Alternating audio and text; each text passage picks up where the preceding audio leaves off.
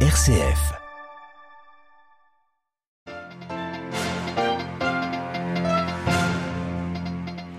Le message du pape François pour la 38e journée mondiale de la jeunesse rendu public ce mardi, un message dans lequel le Saint-Père invite les jeunes à cultiver l'espérance dans un monde où les nouvelles sont pourtant sombres.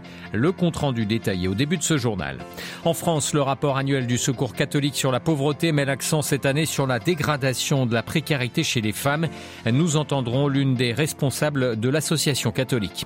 À la une de ce journal également, le projet de loi visant à interdire les autodafés de textes sacrés au Danemark arrive au Parlement, un sujet qui divise profondément la société danoise.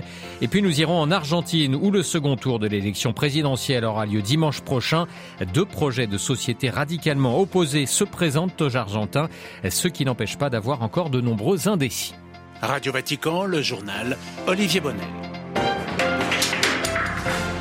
Bonjour, publication ce mardi au Vatican du message du pape pour la 38e journée mondiale de la jeunesse, une journée qui aura lieu le 23 novembre prochain. Pour se préparer au jubilé des jeunes de 2025 à Rome, François propose de réfléchir à la joie de l'espérance, un thème d'autant plus nécessaire que le contexte mondial est particulièrement sombre. Les détails avec Marie Duhamel. La jeunesse est une période pleine d'espoir et de rêves, et pourtant pour beaucoup, l'espérance semble aujourd'hui la grande absente. Le pape déplore les taux dramatiques de suicide chez les jeunes dans certains pays. Pourquoi la guerre, le harcèlement, la violence? La question est légitime mais ne suffit pas, et pour contraster le désespoir, le pape propose aux jeunes de faire eux-mêmes partie de la réponse de Dieu. Nous pouvons, dit-il, être une expression de son amour pour faire naître la joie, l'espérance, même là où ça semble impossible, comme le fait le père de ce film, La vie est belle, qui sauvegarde l'innocence de son enfant, interdisant au camp de concentration voler son avenir. Le chrétien ne nie pas la souffrance, ne nie pas la mort. L'espérance chrétienne n'est ni un optimisme facile, ni un placebo pour les crédules. Elle est, dit-il, la certitude que Dieu ne nous laisse jamais seuls, même quand il semble loin. Elle est une célébration de la mort du Christ ressuscité. Mais il faut prendre garde à ce que l'étincelle de l'espérance allumée en nous ne soit pas étouffée par les soucis du quotidien. Elle a besoin d'air et le pape invite à la nourrir par la prière, mais aussi par nos choix quotidiens. Un exemple, il invite par exemple à ne pas répercuter les mauvaises nouvelles sur les réseaux sociaux mais y être des semeurs d'espérance. Comme une torche dans la nuit, la lumière de l'espérance qui est le Christ permet de tout voir sous un jour nouveau. On sait que les difficultés n'auront pas le dernier mot. Et ainsi, nous devenons, dit François, un petit flambeau d'espérance pour les autres, car pour le pape, nous ne pouvons être heureux qu'en partageant la grâce reçue. Marie Duhamel et le pape qui a envoyé aussi un message aux participants d'une nouvelle conférence internationale organisée hier à l'Académie pontificale des sciences contre l'esclavage et la traite humaine. Dans ce message, François évoque une une grave plaie sociale malheureusement encore répandue dans plusieurs parties du monde. Le pape qui renouvelle son appel aux croyants, aux responsables politiques et civils et à toute personne à lutter contre toute forme d'esclavage qui défigure la dignité humaine, ce sont ces mots. Toutes ces informations sont bien évidemment à retrouver en détail sur notre site vaticanews.va. Les combats se poursuivent avec acharnement dans la bande de Gaza. L'un des points critiques concerne toujours l'hôpital Al-Shifa, le plus important de l'enclave palestinienne. Des milliers de civils y seraient toujours pris au piège. Les chars israéliens sont déployés aux abords de l'hôpital. 179 corps au moins y ont été enterrés dans une fosse commune, selon le directeur de cet hôpital. L'armée israélienne, qui a par ailleurs annoncé il y a quelques minutes avoir pris le contrôle d'institutions aux mains du Hamas, comme le siège du gouvernement local, mais également euh, le QG de la police du mouvement palestinien. Du côté de la Cisjordanie, une opération de l'armée israélienne a, elle, fait au moins huit morts dans les rangs palestiniens ces dernières heures. Elle a eu lieu dans le camp de réfugiés de Toul-Karem, dans le nord du territoire palestinien. Les bombardements russes se poursuivent dans le sud de l'Ukraine, dans la région de Kherson en particulier, Kherson qui a été libérée il y a un an par l'armée ukrainienne.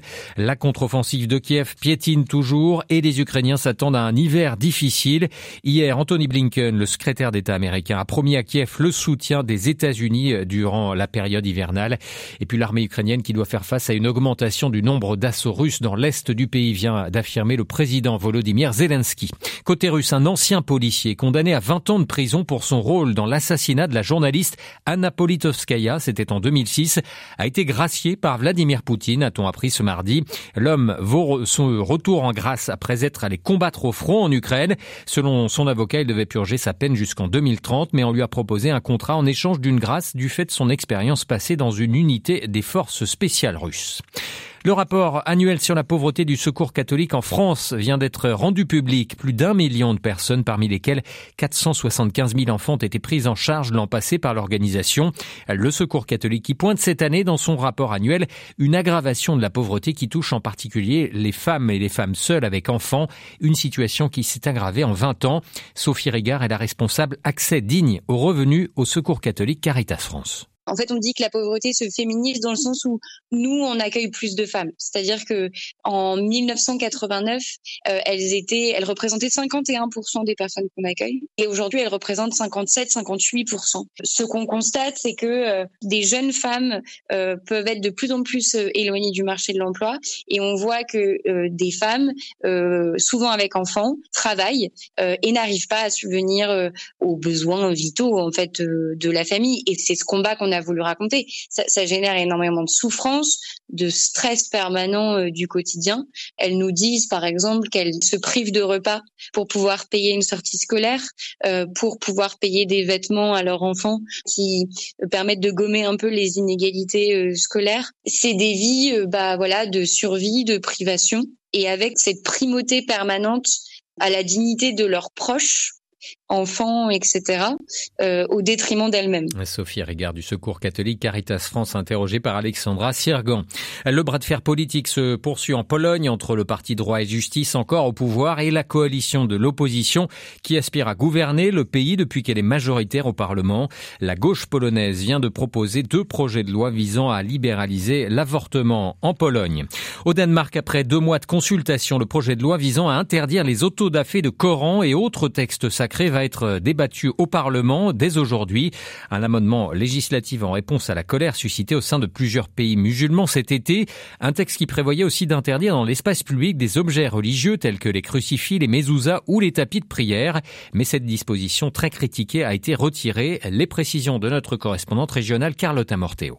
Tout est question de mots. Le texte initial proposé par le gouvernement danois indiquait que tout traitement inapproprié d'un objet ayant une signification religieuse importante serait interdit. Mais après des mois de débats d'experts sur le sens d'inapproprié, sur ce qui doit être considéré comme un objet religieux, et malgré 25 pages de clarification, le projet de loi, considéré trop imprécis, a été restreint pour cibler spécifiquement les écritures, donc les textes religieux, et seulement ceux des de croyants officiellement reconnus par l'État abîmer, brûler, piétiner ou détruire le Coran, la Bible et la Torah sera donc bien interdit et passible d'une amende et de deux ans de prison une fois le texte adopté et il le sera, sauf coup de théâtre, même si toute l'opposition décidait de voter contre. Reste à savoir dans quelle mesure les artistes pourront encore dégrader des textes religieux dans le cadre d'une représentation. Ils avaient dénoncé un coup de hache porté à la liberté d'expression. La formulation d'une éventuelle exception à la loi pour les artistes sera scrutée de près par le Parlement mardi. Stockholm, Carlotta Morteo pour Radio Vatican. La direction l'Argentine qui se prépare à voter dimanche pour le second tour de la présidentielle. Deux candidats sont face à face, l'actuel ministre de l'économie Sergio Massa et le libertaire d'extrême droite Javier Milei. Deux sujets, deux propositions antagonistes de société proposées aux Argentins, les Argentins qui restent néanmoins encore très indécis. À Buenos Aires, Caroline Vic. D'un côté, Sergio Massa, péroniste de gauche, avocat depuis 30 ans dans la politique, bon connaisseur du fonctionnement de l'État, dont les priorités sont la production et le travail. Il vise l'équilibre fiscal, veut simplifier les impôts, poursuivre les politiques d'État en matière de droits de l'homme et lutter notamment contre le trafic de drogue en créant un FBI argentin. De l'autre côté, Javier Milei, candidat d'extrême droite du parti La Liberté Avance, économiste, apparu dans la politique il y a deux ans. Il prône la non-intervention dans toute type de transactions commerciales et financières. Il veut dollariser le pays, éliminer la Banque centrale ainsi que 11 ministères dont celui de la santé, de l'éducation et des femmes pour en faire des secrétariats. Les Argentins ont donc le choix entre un modèle modéré de centre-gauche dans la continuité des gouvernements péronistes des Kirchner et de Fernandez et un modèle plus radical, révolutionnaire, libertaire. Mais dans un pays où l'anti-péronisme fait rage, toute la question est de savoir à qui iront les voix des électeurs de centre-droite qui représentent 26 26% et qui marqueront la différence dimanche prochain lors de ce second tour plein de suspense et d'incertitude. À Buenos Aires, Caroline Vic pour Radio Vatican. Et puis pour refermer ce journal, sachez que l'évêque de Pékin est en visite à Hong Kong. Monseigneur Joseph Lichan a répondu positivement à l'invitation du cardinal Cho So-yan. Ce voyage est, le but de ce voyage est de promouvoir les relations entre les deux diocèses, précise le Saint-Siège. L'information reviendra à 18h. Excellent après-midi à tous.